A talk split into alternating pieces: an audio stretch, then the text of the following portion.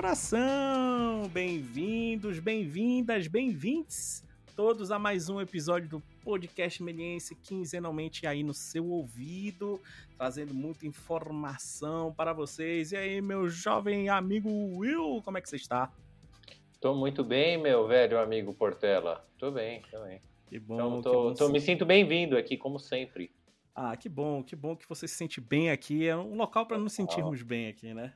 Total. Bom. bom filho a casa torna. Estamos sempre de volta é, aqui. Exatamente. Estamos sempre de volta, sempre passando aí perto da sua casa, dando aquela caminhada no minhocão. Né? É, tem isso, né? Você passa aqui e não me dá um oi. Eu fico Passa te e não te dou um oi. Qualquer dia eu vou gritar aí na sua janela. E aí você vai Mas você sabe qual é a janela? Você já viu a janela? Não sei, mas vou sair gritando. Eu vou sair gritando. Will, Will, É o- até te achar. É um desses prédios aí que tem o- um desenho na parede. Porra! Nenhum quase tem no minhocão, né? Não, mas é que tem um lado que tem. tem os, no começo do minhocão, no final tem um monte, mas no começo não tem. Meu prédio fica Ah, ali. tá. Eu vou, Me dá vou um oi, eu vou te olhar. Vou gritar, vou gritar com uma sirene, assim, passando com um, um megafone. Will, Não, é perto, não precisa nem sirene. Às vezes eu converso com o pessoal, é zoe- não parece zoeira, não, mas às vezes eu converso, dá pra conversar. Ah, a janela então é pronto. perto. Eu, Então às vezes eu pulo até, eu pulo até e volto depois. Um dia a gente vai tomar um café lá e aí, meu amigo, vamos, vamos de quiz? Vamos começar com um quizinho de leve? Ah, esse novo sistema de quiz, vamos, quero ver. Você, Sim. preparou um quiz aí Preparei. ou facílimo?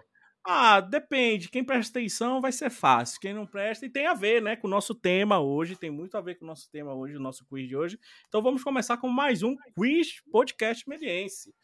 Então a pergunta de hoje é: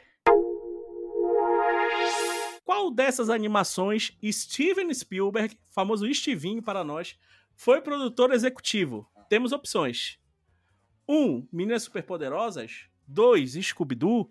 3. Freakazoid. 5. Dudu do Edu. Ou 6. Gravity Falls. E aí, meu amigo? Fácil. Repete, repete para mim, repete para mim as, as opções, vamos lá? As opções de qual animação Steven Spielberg foi produtor executivo, que é o assunto que vamos tratar hoje. Esse grande assunto, por sinal.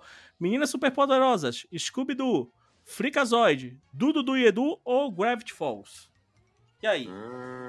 Fiquem aí. Enquanto rola o podcast, enquanto a gente vamos pensar, um- vamos refletir. Exato. Tem um grande papo aí no podcast de hoje. Vão pensando e lá no final do podcast vamos dar a resposta É. dessa pergunta aí. Então, mais um quiz podcast meliense. E hoje, né, vamos falar sobre que é good nós não have, né? Mas vamos falar sobre a pessoa que vai ali, né, cuidar disso também, a pessoa que vai ali fazer a gestão de todo um, um- um projeto e vamos falar sobre produção executiva e nada melhor do que trazer especialista aqui, né, meu, meu amigo Will? Total, total. Vai esclarecer um monte de dúvida que a gente tem, que os alunos têm, quanto a essa função essencial e que a gente às vezes nem sabe o que faz, né? Exatamente. Então hoje vamos trazer aqui Reinaldo Marquezine. Bem-vindo, Reinaldo. Tudo bem com você? Tudo bom, Portela? Obrigado. Olá, Will. Obrigado pelo convite. É um prazer estar aqui com vocês. Obrigado aí por, por, por aceitar o nosso convite e também por falar um pouco mais desse assunto importantíssimo aí no mercado, né? E que infelizmente, né, é pouco visto, a gente, né, principalmente no mundo da animação, das artes digitais aí, é pouco comentado, é um pouco é pouco tratado, né? Sim, sim, é verdade. E aí, Inclusive, acho que foi em 2019, na última edição do, do Animamundi, é, a gente apresentou uma pesquisa do mapeamento da animação no Brasil.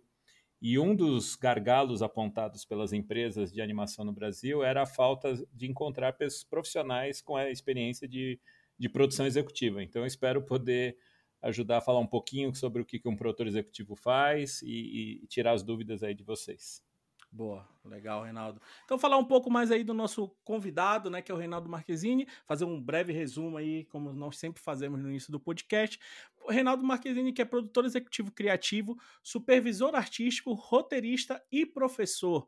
Com mais de 20 anos aí de experiência no mercado, com, com- em várias áreas de entretenimento, foi coproprietário de uma empresa responsável pela distribuição e licenciamento de estúdios internacionais do Brasil, como Disney, Sony, Nintendo e outras aí, né, e outras companhias, onde foi diretamente responsável pelos programas de licenciamento de propriedades como Pokémon, Spider-Man, Yu-Gi-Oh!, Men in Black e Banana de Pijamas, olha aí, né? Então agradeço aí Reinaldo Marquezine por assistirmos Banana de Pijama e ter vários produtos de Banana de Pijamas.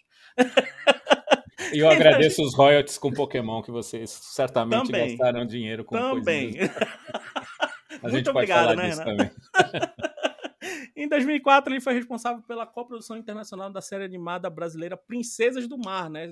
104 episódios de Princesas do Mar, distribuído em 128 países. Também foi produtor executivo e supervisor artístico nas três temporadas da série animada Sítio do Pica-Pau Amarelo, que foi uma primeira coprodução animada da TV Globo em produção com a Mixer. Além disso, participa no desenvolvimento de projetos e laboratórios de pitch desenvolvidos em todo o Brasil, como Animamundi, Rio 2C, Anima TV, Programa de Desenvolvimento de Animação do estado de Santa Catarina e no exterior também no programa CIA de, do Animation Workshop da Dinamarca, tendo, avali, tendo avaliado e prestado consultoria em mais de 300 projetos de animação. Então, sabe do assunto. Trouxemos ele justamente porque ele sabe muito do assunto e também está formando o corpo aí da nova, né, da pós-graduação de produção executiva da Faculdade Melier, né? Então, Bem-vindo mais uma vez, Reinaldo. E eu queria começar com uma pergunta: como você chegou na produção executiva? Como foi o seu início aí? Como foi o seu início de trabalho com a produção executiva? É, bem, vou, vou, tentar fazer uma versão não muito longa, né? Porque a hora que você começou a me apresentar, falou, putz, mais de 20 anos. É, eu já estou há 24 anos na, na, área de audiovisual, né, de animação. E, mas eu acho que é interessante compartilhar, e acho que também esse é um contexto também eu tenho 55 anos, eu sou geração X, né, para colocar um contexto um pouco geracional, né? Sim. Mas eu ainda sou daquele caso clássico, é, quando eu, aquelas pessoas que viravam para os pais e falavam: pai, eu quero ser artista, eu quero ser animador, eu quero trabalhar com cinema. E o pai falava: não, você vai ter, o pai e a mãe, no meu caso, falava: você tem três opções, você pode ser médico, advogado ou engenheiro. E eu sou engenheiro de formação, sou engenheiro eletrônico mas é, porque entre essas três opções que foi me dada, a engenharia era que eu tinha mais curiosidade. A gente está falando de anos 80, né? meio dos anos 80, quando começa a computação pessoal, né? E inclusive para ajudar a pagar a minha faculdade, eu trabalhei como animador 3D numa produtora oh. audiovisual usando o 3D Studio versão 1.0. então vocês podem imaginar o que foi isso, né? Mas, mas de certa forma, para resumir, eu eu sempre gostei muito de, de cinema e de, especialmente de animação, né? E, inevitavelmente, mesmo trabalhando alguns anos como analista de sistemas, fazia programação em mainframe, fazia animação, como eu falei nesse estúdio, como animador 3D, mas eu acabei aos poucos a vida foi puxando de novo para esse para essa paixão e eu acabei indo para duas empresas que eu terminei como sócio. Uma era uma distribuidora de filmes é, que inclusive era distribuidora aqui no Brasil da Disney, e a outra era uma agência de licenciamentos. Né? Que, a agência de licenciamentos, para quem não sabe, é uma empresa que tem os, os, direitos de representar propriedades intelectuais, como você mencionou lá, o primeiro filme do Homem-Aranha, ou Bananas de Pijamas, e depois o, o Pokémon, quando ele veio para o Brasil e foi exibido no programa da Eliana, isso na época ainda na Record. Né? Então, a, a, empresa de agência de licenciamento negocia com o fabricante de brinquedo, de biscoito, de roupa, de material escolar, o uso né, dessa propriedade intelectual. Então, de certa forma, eu comecei como animador para pagar a minha faculdade, depois, com esse caminho profissional, dando uma resumida, eu acabei indo para essas duas empresas, é, onde eu fazia uma função muito mais executiva, de ir para feiras no exterior para captar ou obras que eu ia distribuir como um distribuidor, ou propriedades intelectuais que eu ia representar como um agente de licenciamento, né? Isso, isso foi mais ou menos entre 1997 e 2003. É, a, a, minha filha, mas eu tenho um casal, eu tenho a Isadora e o Bruno, que são os meus filhos. É, a Isadora nasceu em 98 e eu estava justamente nesse movimento de ir para essas feiras, trazer os desenhos animados, vender os desenhos para canais de TV, etc. E ela começou a crescer e eu comecei a ver que, putz, tem alguns, algumas animações aqui que eu não quero que ela assista e que eu é que estava trazendo para o Brasil. Então isso deu um, um, uma certa crise de, de né, uma crise Sim. de meia idade, de, de né, crise de valores, né, e, e, e juntou com a, o fato que eu queria estar mais envolvido com criação, né, apesar de eu já estar de certa forma no meio de audiovisual e de animação ou de cinema e TV, é, eu ainda não estava numa parte assim, eu estava na ponta final da, da exploração comercial dessa, dessas obras, né? E aí eu essa crise aí, eu fiz um ano sabático, eu saí dessas duas empresas, é, fui fazer curso de roteiro, de assistente de câmera, de cinema, fotografia cinematográfica, enfim, fui fazer um monte dessas coisas. E aí, em 2004, eu fundei a Flama, que é a minha produtora, que eu tenho até hoje. E a Flama tinha, desde desse momento, esse desejo de estar envolvido na criação de obras brasileiras né? E, eu estou falando disso em 2004, né? Então é, a gente começou em 2000, é, junho de 2004 é o começo da Flama, né? E aí a Flama, o primeiro projeto, eu aproveitei esse, essa rede de contatos que eu tinha dessas empresas que eu trabalhei, de distribuição e de licenciamento, e eu fui para o MIPCOM, que é uma feira no sul da França de audiovisual, né? não é só de animação, tem live action, documentário, etc. E aí eu fui fazer o pitching, a gente pode falar do pitching, que é o processo de vender um projeto, vamos falar disso daqui a pouco. E fiz, sei lá, uns 23 pitchings em três dias e, acabei fechando um que a gente chama um contrato de opção para um, uma produtora australiana, para eles tentarem levantar o dinheiro do orçamento da série. Né? Então, é, era um projeto é, do autor, né, do Fábio Abu, que é o criador do Princesas do Mar, ele já tinha o livro, o livro publicado. E a gente fez, eu fiz esses 23 pitchings, a gente conseguiu fechar esse contrato. E resumindo um pouco, a gente acabou coproduzindo com a Southern Star, que era essa empresa australiana, e eles trouxeram um estúdio de animação da, da Espanha, Netuno, lá da, de Barcelona, e a gente produziu 104 episódios, né? são duas temporadas de 52 episódios, e a gente comercializou para 128 países. Então, esse foi o primeiro projeto da Flama, foi essa 104, 104 episódios de largada, né? E depois eu, eu, eu, obviamente, comecei a pensar, puxa, era um, era um momento, né? Talvez o, o pessoal que está escutando não, não, não vai, não, talvez nem tinha nascido ou, ou, ou não vai se lembrar, né? Mas começou o movimento da animação brasileira para a TV nessa época, né? A gente estreou, acho que um mês antes do Peixonauta na Discovery Kids, aí estreou, estreou o Peixonauta, depois estreou o meu amigãozão, né, da 2D Lab do Rio, do, meus amigos lá, o André e o Andrés, e, e o Peixonauta lá da Célia e do Kiko. E aí começou um grande movimento é, de, de compartilhar esse conhecimento com outras pessoas e estúdios que estavam querendo produzir no Brasil, né, animação, né? É, teve um projeto que eu gosto muito de falar, que foi o Anima TV, se eu não me engano, 2009, foi um, foi um, um programa feito pela TV Cultura com o MINC, né, com o Ministério da Cultura naquela época.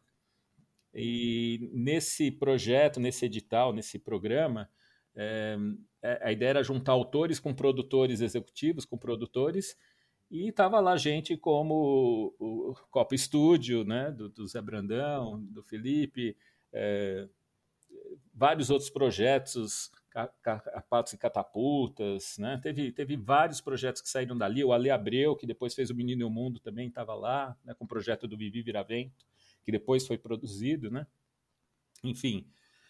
E aí, é, de certa forma, eu fiz um caminho um pouco, um pouco diferente, né? Porque as pessoas muitas vezes começam com, falando, como é que eu virei produtor executivo, né?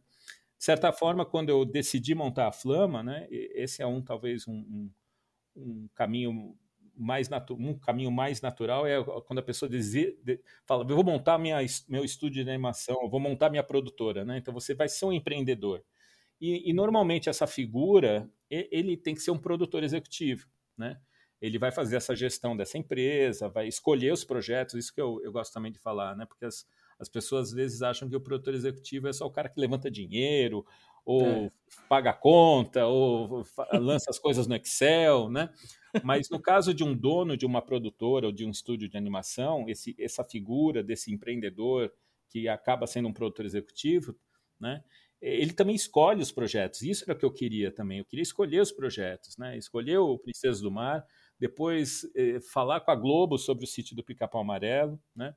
É, projetos que eu sou autor, que eu estou desenvolvendo atualmente, projetos de parceiros e estúdios né, que eu acabei me associando para ajudar, gente, gente aqui de São Paulo, mas gente também lá de Curitiba, né? É, então acabei é, escolhendo um lugar que juntou um pouco a minha experiência como executivo, de certa forma, né, de ter trabalhado muitos anos como distribuidor, é, como agente de licenciamento, mas eu, for, eu vim caminhando desde esse desse momento cada vez mais para a parte criativa né? escrevendo, né? desenvolvendo, conversando com o consultor pedagógico, é, escrevendo roteiros, né? E aí você até mencionou na minha bio, né? Os 300, outro dia, como é que eu cheguei nesses 300 projetos, né? Eu, eu fui falar, não, deixa eu ver toda, todos os editais que eu ou fui jurado ou que projetos do Rio 2C que eu também, durante uns quatro anos, eu, eu faço a seleção, acho que desde a época que chamava Rio Content Market, que é um, é um evento no, no, no Rio, eu faço também ajudo na seleção dos projetos para o pitching do Kids, né? O Kids Pitching dos projetos é, infantis, né?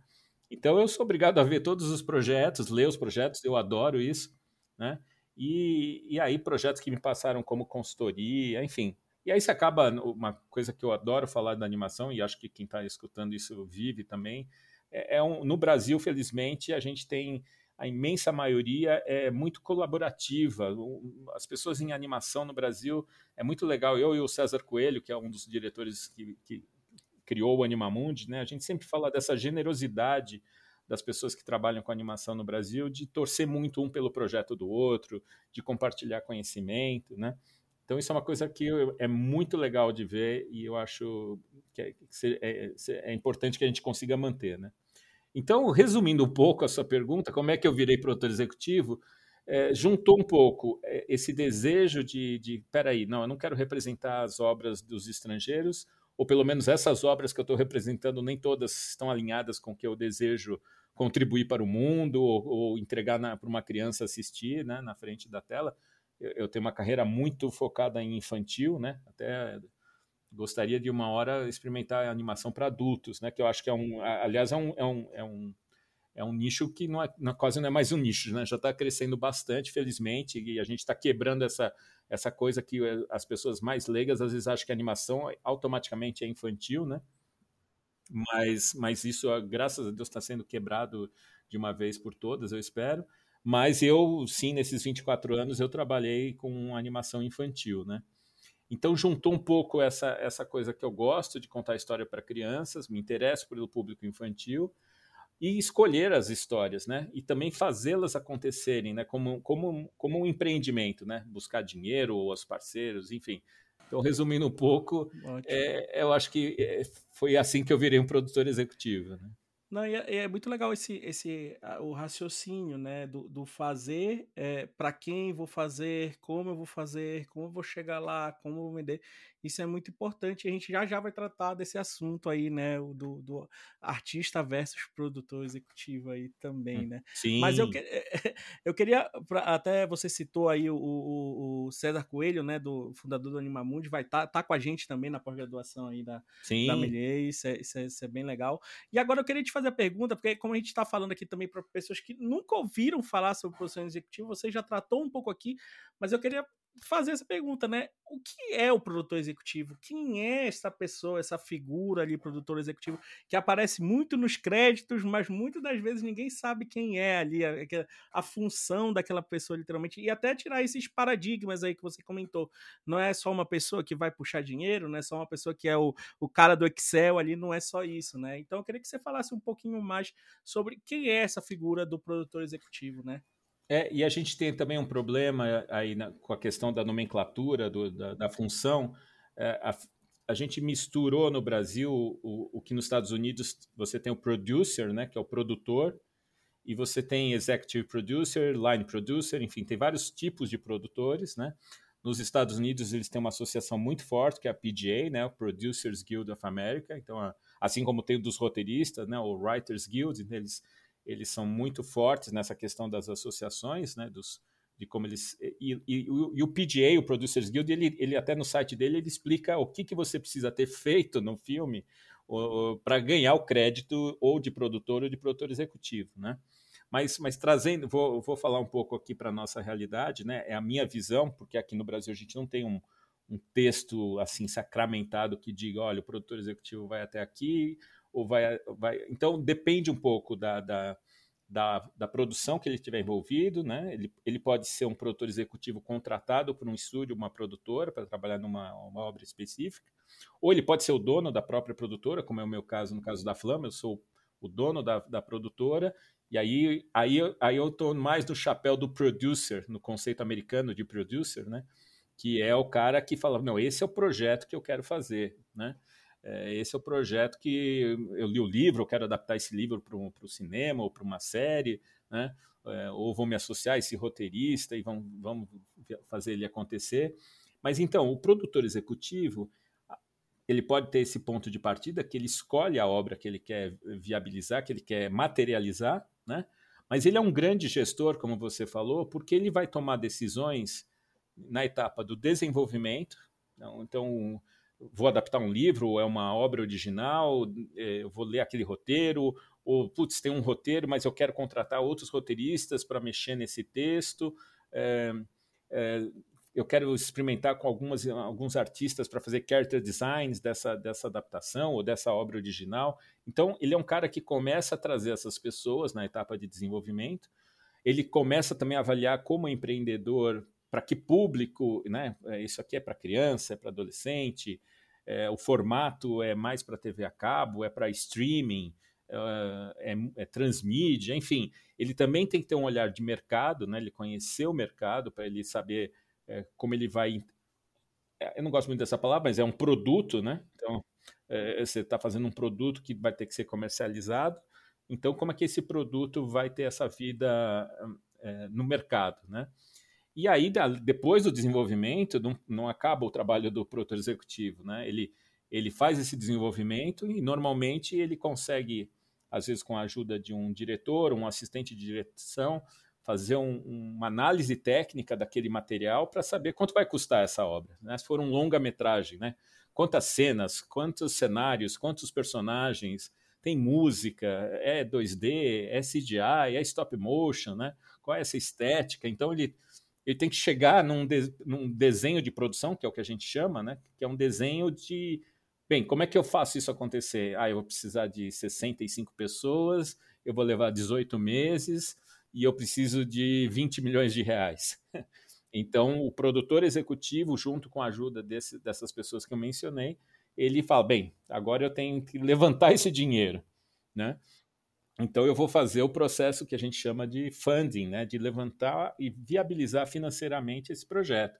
Ah, então eu vou fazer o pitching, eu ou a pessoa mais adequada para fazer o pitching. Né? O que, é o pitching? É o, é o termo que a gente usa para você vender esse, esse projeto, esse conceito, né? e o pitching pode ser desde uma reunião privada com um executivo de, um, de uma plataforma de streaming, ou pode ser numa dessas feiras que eu mencionei, como a Rio 2C, ou MIPCOM na França, ou Kid Screen, que é um especializado infantil é, nos Estados Unidos, né? E às vezes você sobe num palco e você tem sete minutos para fazer o discurso de venda, né? Um, por isso que o pitching é o mesmo pitching para para startups, né? O mesmo conceito de você vender uma ideia de uma startup ou de vender uma série de animação. Porque você, você tem que investir em mim, né?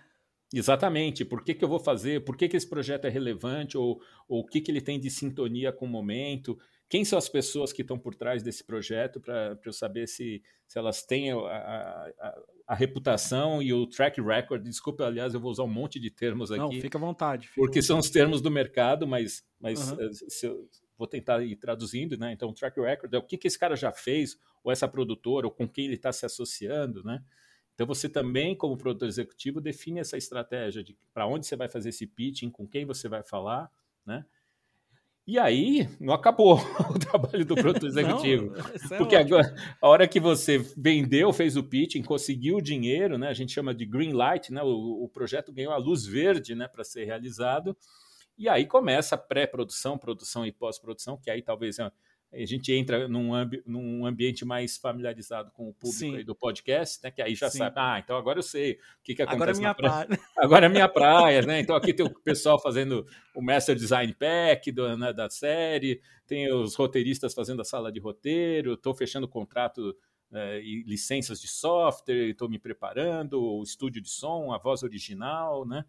E aí, produção, animação, enfim, aí é o processo que acho que vocês já conhecem também já devem ter tratado várias vezes aqui, sim, né? Sim, sim. E aí a pós-produção, e aí não acabou, porque o produtor executivo depois tem que comercializar, né? Ele, além de se ele fez uma venda para um canal de TV, mas ele ficou com os direitos para outros países, então ele também tem que negociar com distribuidores. E o sonho de todo mundo, pelo menos é o meu de trabalhar com animação, é você conseguir fechar um contrato com um fabricante de brinquedo para você ter o action figure do seu personagem na mesa, que é o, eu acho que é o ápice de quem tem um projeto autoral, um projeto próprio de animação, é você ter o seu brinquedo, seu boneco ou action figure é, da sua série, né? E claro, é, eu estou falando de, desse jeito, mas é porque o licenciamento, do ponto de vista de negócio, é a grande chance do, do, grande retorno financeiro de um projeto de animação comercial. Né? A gente pode falar também, se vocês quiserem, ah, mas o produtor executivo só pensa em dinheiro e vender a série e fazer licenciamento. Não. Se você vai fazer um curta-metragem, você mesmo que você seja o diretor, roteirista, ou quer design ou animador, você vai ter que ter um pensamento também de produtor executivo. Como é que eu vou fazer esse curta-metragem de 15 minutos? Quem eu vou contratar? Esse cara vai, vai me deixar na mão ou não? É, trago só os brothers, meus amigos, ou, putz, tem um cara ali que. Então, você, muitas vezes, fazendo um curta-metragem, além de estar tá a grande. Um, uh, na minha visão, o grande mérito, e, e o curta-metragem é muito importante para live action, para animação, é um espaço de experimentação, né? E somente autoral, no caso de muito, a imensa maioria dos curta-metragens. Mas também não é só daquela obra e daquela história é também da forma de trabalhar. Como é que eu trabalho com equipe, como é que eu contrato como é que essas pessoas convivem juntas, como é que isso se desdobra, onde que eu exibo os festivais e o que, que isso vai me trazer de reputação ou vai alavancar minha carreira para algum outro lugar, se for o caso, né?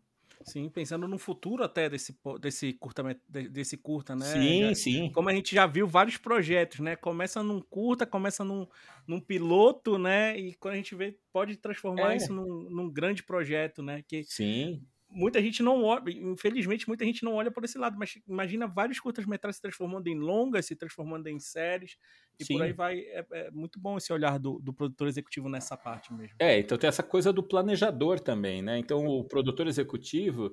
Aliás, né, é, é, esse é o detalhe. Por que, que né, se você entrar no meu LinkedIn ou, ou na bio que você contou aí no começo, eu, eu coloco o título de produtor executivo criativo. Por quê? porque eu gosto muito dessa parte de estar muito envolvido com a história, com os personagens, com a estética, né? Essa, então, eu, talvez no Brasil, se eu colocar só a produtora executiva, as pessoas talvez achem que eu só quero levantar o dinheiro ou contratar os estúdios ou os parceiros. Não, eu gosto, eu prefiro, é os projetos que eu mais sinto prazer, é naqueles também onde eu tenho um, um, uma atuação também criativa. Por isso que eu, eu adoto esse título de produtor executivo criativo. Né?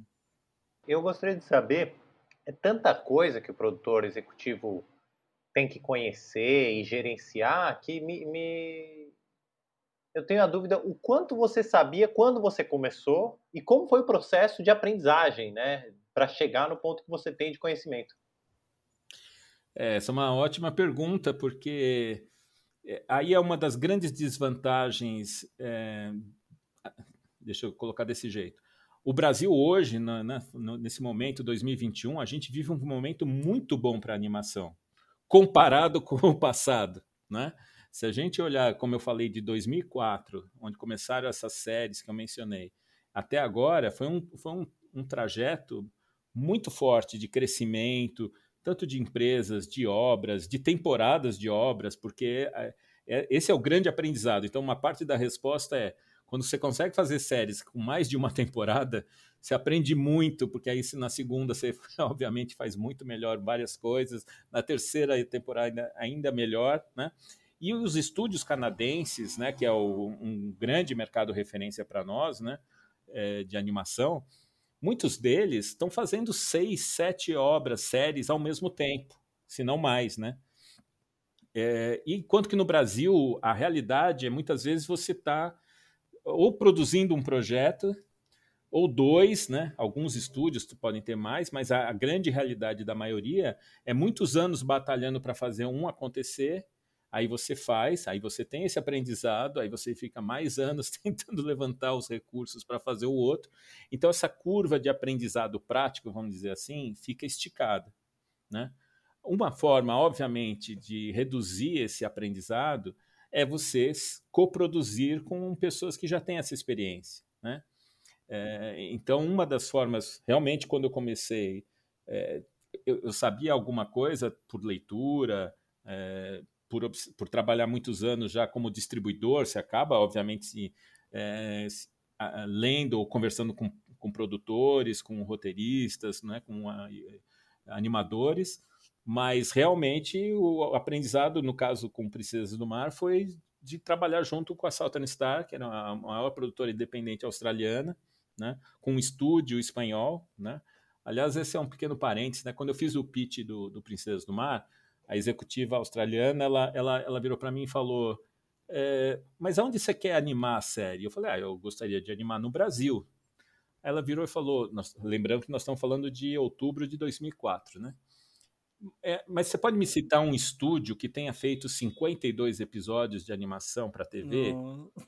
E eu não lembrava e não acho que não tinha mesmo, né? Sim. E, e ela virou e falou: peraí, então você quer que a gente levante 7 milhões de dólares para animar num lugar que nunca animou? Então, então é, essa foi a pergunta que falei: putz, então o meu objetivo como executivo e como produtor executivo era viabilizar a obra. Eu adoraria ter animado a série no Brasil, mas eu não, não rolou por causa desse pitching, onde o executivo virou e falou: tá bom, eu gostei muito do projeto, eu te conheço porque eu era, eu fui o distribuidor dessa, dessa, desse, dessa produtora australiana antes de ter montado a Flama, então ela me conhecia, a história do networking, da reputação, que, que eu também já falei. E a gente fez 104 episódios. E óbvio que quando você produz 104 episódios, você acaba aprendendo muita coisa, né?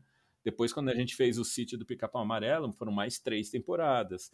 E aí, enfim, você vai aprendendo muito, né? É, lendo, assistindo, vendo muito making off, né? É, enfim, é, foi muito foi um aprendizado um pouco né, dessa forma, né? Conhecendo muita gente no mercado e conhecendo muita gente, principalmente também lá de fora, os estrangeiros que tinham uma bagagem maior, né? Uma, uma coisa que você citou aí, né, dessa uh, desse caminhar aqui no Brasil, né, da, de uma produção, alguma coisa. E aí, não sei se você vê o mercado assim hoje em dia ou se ainda estamos nesse passo, porque Aqui no Brasil, se a gente for produzir séries, acho que não sei se foi esse o caso da. Não foi esse o caso da, da, da, das Princesas do Mar. Mas ainda tem muito, só consegue se produzir com lei de incentivo e pouco se produz com, com incentivo privado aqui no Brasil, ou, ou, ou já está mudando muito isso? Não sei se você tem consegue vir. Vamos, vamos falar disso. É, o, o, a lei de incentivo ou mecanismos de incentivos não é uma coisa exclusiva do Brasil. É uma imensa realidade em vários países, principalmente na França, no Canadá, né? É, por quê? Porque a obra audiovisual, no geral, tá? Eu vou falar no geral, é, pensando numa obra seriada, né? 52 episódios, 40 episódios, ou um longa-metragem, né? É, dificilmente um único território dar o retorno daquele investimento de tempo, de pessoas, de dinheiro, né? Então é muito natural pensar a obra audiovisual como um produto global que precisa ser distribuído e, portanto, também precisa muitas vezes precisa ser coproduzido. Então, por isso que muitos dos nossos projetos brasileiros foram feitos no modelo de coprodução internacional. Uma parte porque a gente estava naquele, naquele começo precisando também a, a pegar um pouco esse jeito, ou porque também era juntar recursos financeiros também. E lembrando que aí depois a gente foi crescendo como, como um território. É, aliás, essa um pequeno parênteses, eu não, eu não vou fugir muito da pergunta, mas só um parênteses que eu acho importante. A gente tinha um, as pessoas que, os produtores executivos e os donos de estúdios, né, nessa época, 2004, 2008, a gente falava muito, peraí, mas o Brasil vai ser que tipo de país de animação? Nós vamos ser, nós vamos ser um país muito forte de prestação de serviços, ou a gente vai ser criador de propriedades intelectuais? Nós vamos criar os nossos personagens, as nossas séries, né? E todo mundo naquela época, e eu acho que é, é até meio natural, a gente queria ser e queremos ser criadores de propriedades intelectuais. Eu acho que hoje, até pegando pandemia e, e até a questão também um pouco das crises das leis científicas, eu, eu vou voltar, nesse voltar nessa questão, é, a gente teve que também muitos estúdios começaram a mesclar um pouco essa, essa composição. Tá bom, eu, eu, eu tenho os meus projetos que eu vou lá fazer o pitching no Kid Screen, mas eu também vou prestar serviço de animação, porque também tem a questão cambial, então o Brasil ficou um lugar ainda mais barato Uh, e os profissionais, acho que vocês devem, devem estar sabendo e ciente disso, um monte de animador, freelancer, uh, prestando serviços para estúdios lá de fora, também por essa questão cambial, mas também pela questão de que a gente cresceu como uma referência de talento, de experiência, né? Então, tem, tem eh, obviamente, eu estou comparando nessa linha do tempo, 2004, 2021, né? É, então, o, o, mecanismo foi e ainda é muito importante para o pro produtor brasileiro de animação, né? Mas é, a gente, na verdade, está evoluindo para cenários mais complexos, onde não é só uma única solução, né? Onde a gente pode é, compor com um canal, com uma plataforma de streaming ou com produtores brasileiros, né? Enfim, o modelo é mais complexo, mas o cenário não é fa tão favorável como já foi há uns três, quatro anos atrás, né? É, pela questão das políticas públicas, pela questão da, do olhar governamental, vamos dizer assim, para a área da cultura de um jeito uhum. não tão carinhoso e tão atencioso Sim. como o setor merece e precisa. Né? Uhum. Lembrando que é, isso, isso que eu vou falar agora, assim, animação está dentro do que a gente chama indústria criativa, né? Então, indústria criativa, né, que é um termo para aglomerar várias coisas como design, moda, artes, né? Ela é tratada em vários países como um setor muito importante. Né? Eu fui para o Chilemonos, que é um festival de animação lá de, do Chile, e tinha lá uma pessoa do Ministério da Economia do Chile conversando comigo sobre indústria criativa, de animação, de audiovisual. Então, é um, é um segmento muito importante como, como economia também. Né?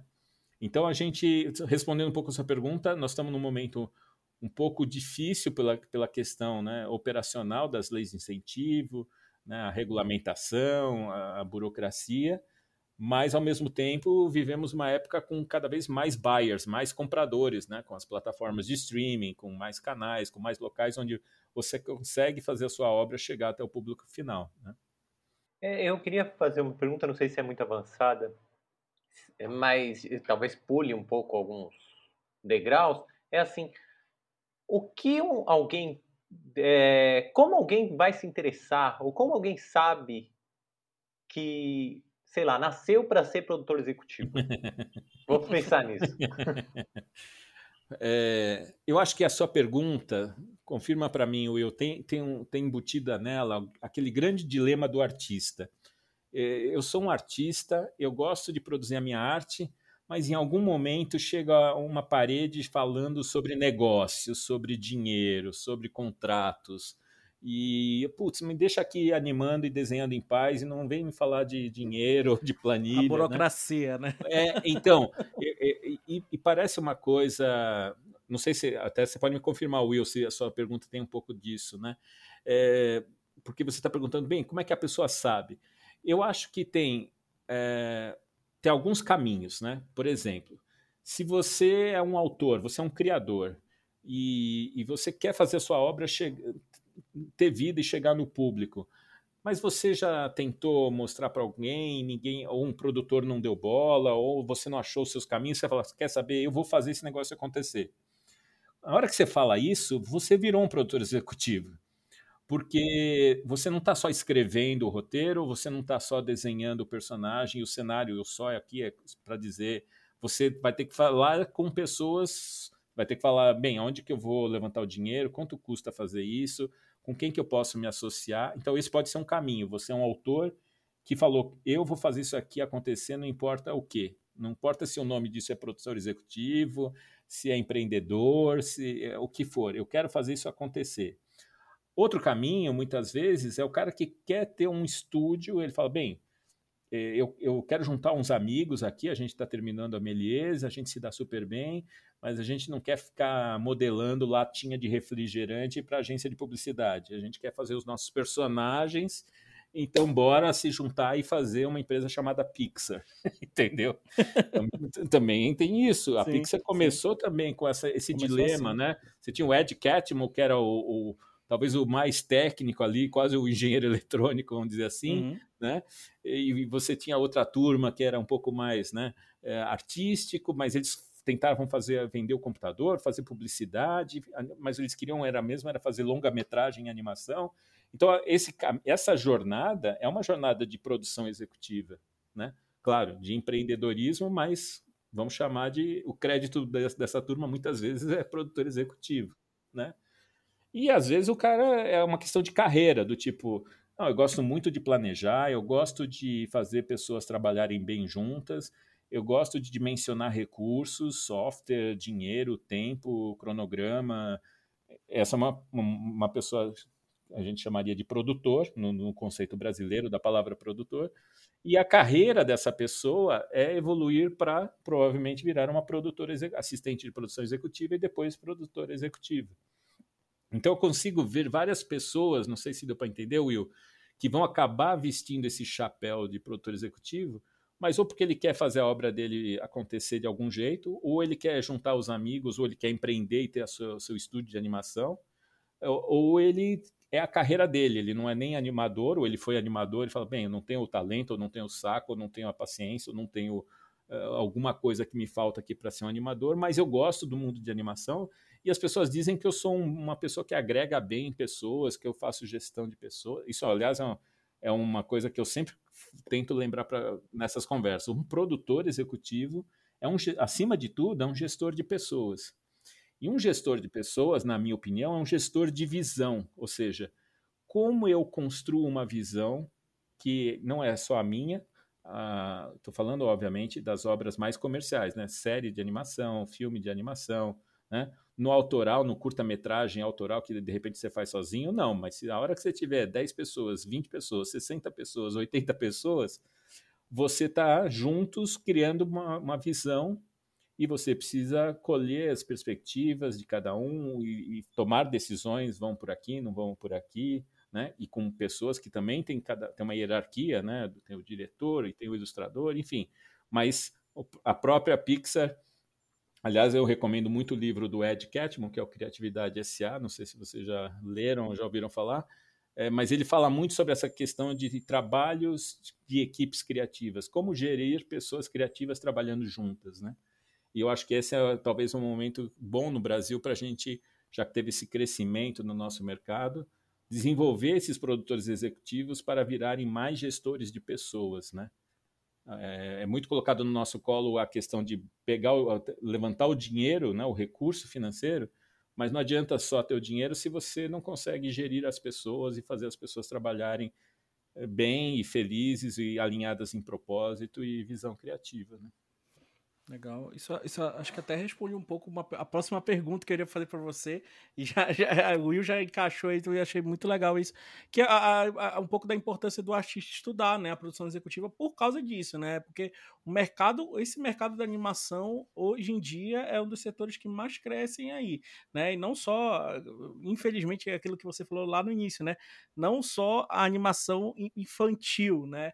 Mas a uhum. animação para adultos também hoje em dia cresce muito, né, o, esse mercado. Então, uh, você respondeu um pouco, mas se você quiser falar mais um pouco dessa importância do artista estudar, uh, fica à vontade aí, Renato, também, até porque a Melia aí está lançando, né, o, o, curso de produção executiva.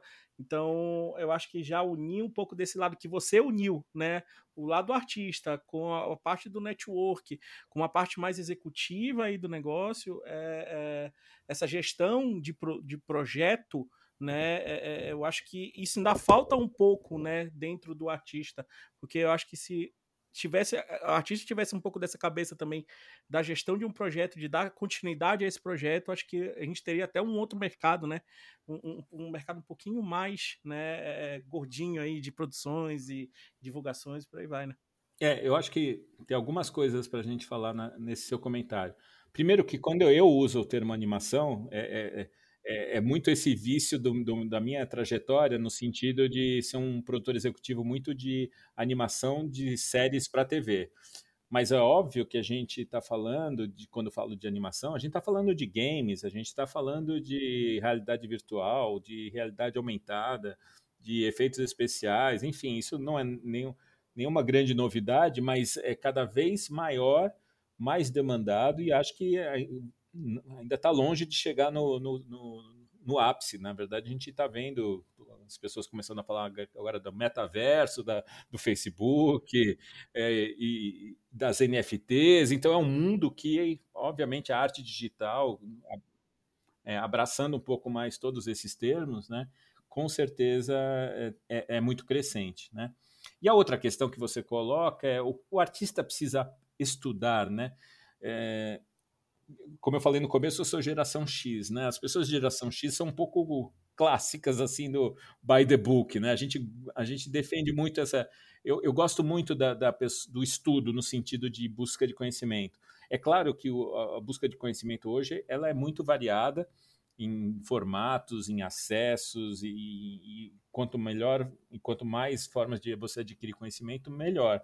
Mas é, estudar um, o que eu tentei descrever hoje na nossa conversa, né, não é uma coisa muito curta. Né? Eu, eu sou um pouco crítico, às vezes, de, de, de cursos de curtíssima duração que prometam, de repente, cobrir tudo isso que eu falei de produção executiva. Né? Por isso que, no caso da, da pós da Melies, já entrando um pouquinho na, no seu comentário no final, por que uma pós? Né? Porque a gente olhou e falou, putz, é, o, a, o nosso desejo, a hora de desenhar esse, essa pós, né, eu, Alessandra Meleiro, o João Bodrini, o, o próprio César Coelho, falou, putz, e se esse artista ou essa pessoa que tem uma obra ou essa pessoa que quer empreender conseguisse ter essa visão holística, essa visão total do que é uma produção executiva, né? Então ele tem que entender de narrativa porque ele tem que saber como as histórias são contadas, né? É, e contadas também com um olhar de produtor executivo. Peraí, é, eu, eu tenho esse meu amigo que quer fundar o estúdio de animação comigo, ele tem uma ideia de série, putz, mas cada episódio se passa num planeta diferente. Putz, quanto vai custar cada episódio ter um cenário diferente? Tem alguma solução narrativa onde de repente é, 60% do episódio se passa dentro da nave espacial e só 40% é na superfície desse planeta. Percebe? É, eu quero ainda contar aquela história, mas eu também tenho que pensar em recursos, dinheiro, tempo, talentos, né? É, então, é, e depois ainda tem que aprender a vender, fazer o pitching, fazer o desenho de produção, como é que é uma pipeline de 2D, de stop motion, de CGI, em termos de equipe, né? Como é que eu desenho tudo isso, né? Quais são os pontos que eu preciso saber quando eu for negociar com um canal de TV, uma plataforma de streaming, do ponto de vista jurídico? Não, obviamente, a ideia não é formar ninguém como advogado, mas eu, como produtor executivo, eu sou obrigado a ler os contratos também e, e ficar de olho. Peraí, o que, que eu estou cedendo da minha propriedade intelectual? Eu tenho que estar consciente do que está sendo discutido ali. Claro, eu vou contratar advogada também, mas eu também, se eu tiver uma visão ou tiver um, um básico né, sobre isso, putz, eu vou entender de todas essas coisas. Uma vez eu fui na, na O2, eu estava visitando o pessoal da pós-produção da O2, pessoal lá de, de animação e efeitos especiais. E eles estavam se queixando que os roteiristas não, não iam lá conhecer como era o trabalho de pós-produção. Né? Ou seja, aquele velho clichê né, de que isso vai ser resolvido na pós, é porque muitas vezes o roteirista não foi educado ou não buscou o conhecimento de como é feito os efeitos, ou como os efeitos são produzidos. E se ele tiver essa visão, na hora que estiver escrevendo a cena, ou ele tiver, é, ou o diretor estiver fazendo, né, pensando no plano e, e no set, percebe? A nossa, o nosso trabalho, eu estou falando obviamente muito de conteúdo, né? Mas mesmo animação publicitária ou game, é muito, são muitas pessoas e muitas etapas. Então, quanto mais você tiver conhecimento de todo o trajeto, não importa se você é o roteirista, o diretor, o animador, o, o, o border, ou músico, se você entender o todo, você com certeza vai fazer aquela função melhor e com certeza você também vai poder avaliar melhor outras obras, né? Aliás, eu sempre acho que isso é um pouco uma maldição de quem trabalha com alguma coisa como essa, né?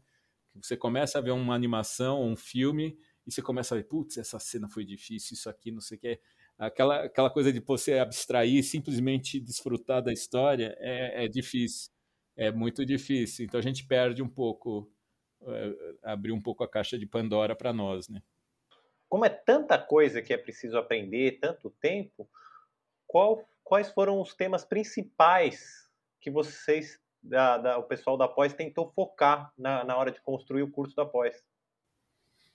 É, realmente esse é, o, é, esse é o dilema, né? E o desafio, dois, dois, duas frentes desse desafio. Um, porque a gente queria ter essa visão sistêmica da, de todo esse percurso que eu falei, é, e o segundo componente que também é, acrescenta uma dificuldade é não falar que é uma produção executiva de séries de animação, um CGI ou série de animação cutout digital. Não.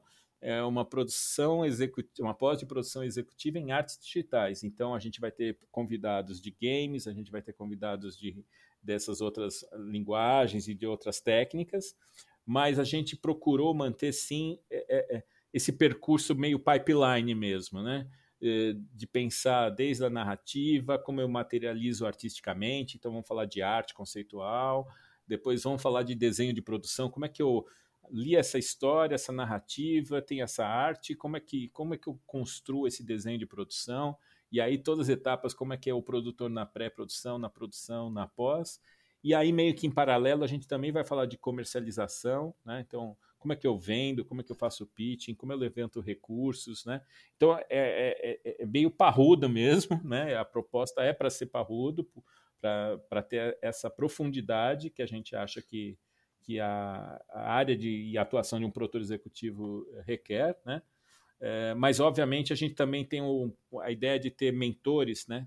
Com essas três trilhas, né? Ou seja, o aluno ele vai poder falar, tá, eu vou assistir todas essas aulas, mas eu sou aquele cara que tem uma obra que eu quero viabilizar, a minha obra. Então ele vai ter uma mentoria, lá vai ter uma trilha de mentoria da obra dele, é, ajudando ele a pensar aquela obra para produzir. O outro não, eu quero montar uma, uma, empresa de animação. Então, como é que é essa mentoria para um cara que está empreendendo com animação? E o outro como carreira, putz, eu quero trabalhar como produtor executivo num grande estúdio fora do Brasil. Vamos falar como mentoria de carreira para esse aluno também. Então, então, essa é, essa é a abrangência que a gente pensou. É, tem um fluxo que segue mais ou menos um pipeline de uma obra de animação mais tradicional, mas sempre sendo comentado quando a obra for um, um game ou quando for um, uma realidade aumentada, uma realidade virtual. Vamos falar do, desses modelos de negócios, né? A palavra executiva, aliás, tem executiva no cargo, né? Então, o executivo é falar de modelo de negócios, é falar de levantar recursos, é, também vai ter essa dose, mas a gente não esquece a outra dose de gestão de pessoas, de arte, como contar histórias, né? É, o, o mais legal da, da pós aí é que tem conta com um grande corpo aí de professores que com experiência, né? Isso é bem legal e trazer essa experiência do mercado, né, pro, pro, pro pessoal que vai estar tá fazendo, né, vivendo aí a produção executiva durante esse um ano e meio. Isso é, isso é, isso é muito interessante aí na Eu tô morrendo de vontade de fazer após, porque. Bora, meu, vamos, vamos fazer. Eu, eu, a gente eu, faz o TCC eu, junto. Eu quero muito, cara. Eu, quero, eu tô, tô com muita vamos. vontade mesmo. Não, você fazer... escreve e eu diagramo o TCC, já era. Só isso, né? Fechou. né? Já era. Não, pode deixar comigo. Manda o arquivo que eu coloco tudo o número nas páginas. Maravilhoso, maravilhoso. Não, mas eu tô com muita vontade mesmo, porque esse negócio do projeto, né? De fazer a gestão de projeto, fazer a gestão de pessoas, isso é, é uma parte que me chama muito atenção, que eu gosto muito. Então eu tô com muita vontade mesmo de fazer Fechou. Não, sério, Portela, tô falando contigo. Um vamos, parceiro vamos, na vamos. próxima já. A próxima turma pode guardar um espaço aí, Reinaldo. Já fala dá, aí. Já aguarda, aguarde nós aí, Reinaldo, que a gente vai estar tá aí. Total, total. Meu, eu manjo tudo de diagramação, hein, Portela? Não esquece, não. não esquece, né? Reinaldo, cara, queria te agradecer mais uma vez. Eu sei que a gente aqui, uma hora, não consegue abranger tudo que a gente precisa de produção executiva, mas eu acho que a gente já deu um bom apanhado geral, é, já mostrou a importância mesmo do um produtor executivo, e eu espero que quem esteja nos ouvindo aí abra os olhos para esse lado aí também. Tipo, dá aquele estalinho, né? Tipo, opa, acho que isso aqui eu vou pensar num futuro, né? Pensar, mas não só no fazer terminar aqui, mas não, dar uma gestão é, tanto antes quanto depois também do, do, do, do projeto. Então, foi ótimo a sua presença aqui, maravilhosa. Além de falar da pós aí da, da Melier, mas de falar desse, desse personagem aí, né? De, desse ou dessa personagem aí, que é a produtora ou produtor executivo, tá aí, no, no, que, é, que é uma, uma peça essencial em todos os projetos, né? Eu que agradeço o convite, Portela, Will. Will, também estou esperando você nas aulas, então, já que você. né? E, Opa, e agradecer... deixar, vamos lá. agradecer muito o convite, estou à disposição aí, se alguém tiver dúvida, quiser entrar em contato, é, pode entrar em contato. Vou dar o meu e-mail para você. Posso dar meu e-mail aqui para vocês? Fica, fica à vontade, fica à vontade. É reinaldo.marquezine, né? O meu Reinaldo é com Y. O meu Marquezine é com CH no meio, né? É M-A-R-C-H-E-S-I-N-I arroba flama com dois M's, que é a minha produtora.net.br. Boa. E aproveitando também, dizendo que as inscrições estão abertas aí para pós de produção executiva da Melier. Então, quem se interessou, que está ouvindo aí, que se interessou em fazer essa pós-graduação, vai lá no site da Melier, veja lá, mande o seu interesse, inscreva-se, né? Também pode entrar em contato para a Melier, qualquer dúvida, com certeza o, o corpo aí do, do da, da pós-graduação vai estar tá também tirando essas dúvidas. Escuta aqui o podcast nosso também, porque foi um maravilhoso papo. E, Reinaldo, a gente não vai parar por aqui. A gente vai trazer você mais vezes. Pode ter certeza, te convidar mais vezes aí para a gente falar mais sobre esse assunto e outros assuntos da criação, né? De, de, todo o processo aí que não só a parte de produção executiva, mas de todo o processo aí que eu acho muito falar interessante. Falar de pitching, meu. Falar de pitching. Eu é adoro. É exatamente. Falar de negociação, falar de, conseguir aprofundar em certos aspectos que eu tenho certeza aí. que os alunos têm dúvida, né? Com Perfeito. certeza. Será um prazer. Podem me Perfeito. convidar. Perfeito. Muito então, obrigado. Não, obrigado você. E agora, né, Will, vamos responder lá nossa nossa pergunta do Quiz Podcast Meliense? Demorou, meu. Tava aqui nesse aguardo. E aí? Vamos lá, então vamos, vamos retomar a pergunta. Vamos retomar a pergunta aí. A pergunta foi: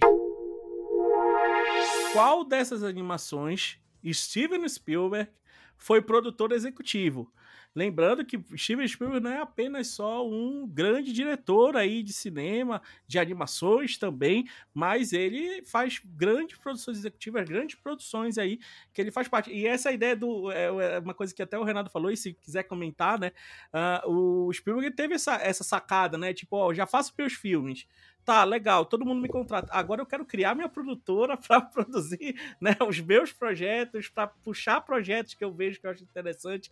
É bem o trabalho de produtor executivo aí, o Spielberg é um grande produtor executivo do mercado, né? O, o Spielberg, Reinaldo. Com certeza, né? Uma das nossas referências, né? Mas, mas e, e, e ele é o um exemplo muito claro daquele que eu falei do produtor executivo que escolhe os projetos, né? Essa é uma das ao mesmo tempo que é um grande desafio, mas também é um grande prazer você falar, putz, eu quero contar essa história, eu quero contar a história do Schindler, eu vou fazer o Schindler's List, né? Então eu vou lá e faço. Então, esse é o lado muito legal também do, do produtor executivo. Né? E criativo, né? Porque se claro. o selo de produção executiva do Spielberg, né? Desde a época lá dos anos 80, de Volta ao Futuro, você já sabe que tem um, é, um caráter criativo, artístico e conceitual. Claro. Você fala, mano, entendo qual vai ser o produto, já tenha qualidade anexada ao nome dele. Claro, é, às vezes, aliás, só um pequeno gancho final, às vezes o produtor executivo é um cara que ele contribui criativamente, né? É, dando palpite na narrativa, como o George R. R. Martin no, no, no Game of Thrones, né? o Spielberg em muitos desses projetos. Então, pode, pode ser um escopo tão grande como eu descrevi ao longo do podcast, mas também às vezes é, é uma contribuição mais pontual ou mais criativa mesmo. Perfeito, perfeito. Então, vamos para as opções aqui da, da, da, da, nossa pergunta, né? As opções de resposta. Então, a 1, Meninas Superpoderosas, 2, Scooby-Doo, 3, Freakazoid, 5, Dudu, Dudu e Edu e 6, Gravity Falls. E aí, meu amigo Will, qual a sua resposta? Qual seria Nossa, a sua resposta? eu não sei, não sei. Tem tenho, dúvida? tenho todas as dúvidas. Eu ia chutar ET, o extraterrestre. Não tem esse. não, não, esse não sei, estou por fora. Então, é... o, o, desenho animado do Lista de Schindler, não teve esse também? desenho animado de Lista de Schindler. Reinaldo, tá, quer dar um chute aí também? Eu acho que o Reinaldo acerta aí na lata. É, eu acho daí. que eu sei, mas não sei se você quer que eu fale aí. Eu vou deixar para você falar. Fica à vontade. Então, vamos lá. É, o, a, a produção, a animação, uma das animações que o, o Steven, Spielberg produziu foi o Freakazoid, né? Aquele mundo maluco do Freakazoid, né? Foi produzido pelo o, fez o, o Spielberg fez a produção executiva, não só desse, né? Mas também teve Animaniacs, né? A parte do Pink Cérebro do, do Animaniacs também. Então outras animações, por sinal, o, o último o Aventuras de Tintim, né? Ele fez também a produção executiva. Uh, então ele a, a DreamWorks começou, né? Com, com, com, com, com Steven Spielberg, a Ablin, né, a sua grande produtora também. Então, Steven Spielberg, para quem não sabe, além de ser um grande diretor, né, também é um grande produtor executivo aí do mercado. Então, a resposta aqui dessa pergunta é Freakazoid. E assistam, que é maravilhoso. Quem ainda não assistiu aí, pelo amor de Deus, alunos que estão nos escutando, que com certeza nasceram muito, muito, muito depois da exibição de Freakazoid, assistam, porque é muito boa essa série, é maravilhosa. É isso, meu amigo Will. Tô certo? Tá certo, com certeza. Mas poderia ser o filme do, do Schindler em animação. Poderia ter esse daí. A animação adulta muito boa, por sinal, seria. Dá certo, dá certo. Muito bom, muito bom. Então vamos finalizando aqui hoje, mestre. Vamos, vamos. Mais uma vez agradecer o Reinaldo aí pelo, pelo, pelo, pela sua presença, pelo seu o, aceitado o convite aí. E o Will também, mais uma vez, obrigado pela sua presença aqui, né? Nos mais de 80 episódios aí, né? Da, da, da do podcast. Exato, podcast exato. Pode procurar lá no meu sistema Lattes, que eu vou colocar um dia esses 80 episódios. Pode ir lá, pode ir lá. Acha no LinkedIn do Will que vai estar tá lá. Vou copiar do seu LinkedIn para colocar no meu. Isso. Então, lembrando, podcast Meliense, quinzenalmente, quinta-feira, né, no ar, tanto no Spotify, no SoundCloud e no canal do YouTube da Faculdade Meliense. Basta procurar lá no Spotify, no SoundCloud, Faculdade Melier ou Podcast Meliense, que você vai achar rápido, é único, né? O único que você vai achar, você vai achar rapidinho. E também na faculdade, no, no YouTube da Faculdade Melier, vocês podem nos ouvir aí também. Então, fechamos mais um. Acompanhe as redes sociais da Melier também, não esquecendo disso. Lembrando, mais uma vez, as inscrições para a pós-graduação de produção executiva já estão abertas. Então, confere lá, vai lá no site da Melier, dá uma olhada. Fiquem ligados nas redes sociais também. No YouTube da Faculdade Melier também tem bate-papo aí com, com os coordenadores do, da, da pós-graduação. Reinaldo tem um bate-papo lá também, uma live, né, Reinaldo? No, no, no, YouTube da Faculdade Melier. Então, você pode ouvir mais um pouquinho aí sobre a produção executiva lá. Então, galera, ficamos por aqui hoje. Um forte abraço e tchau!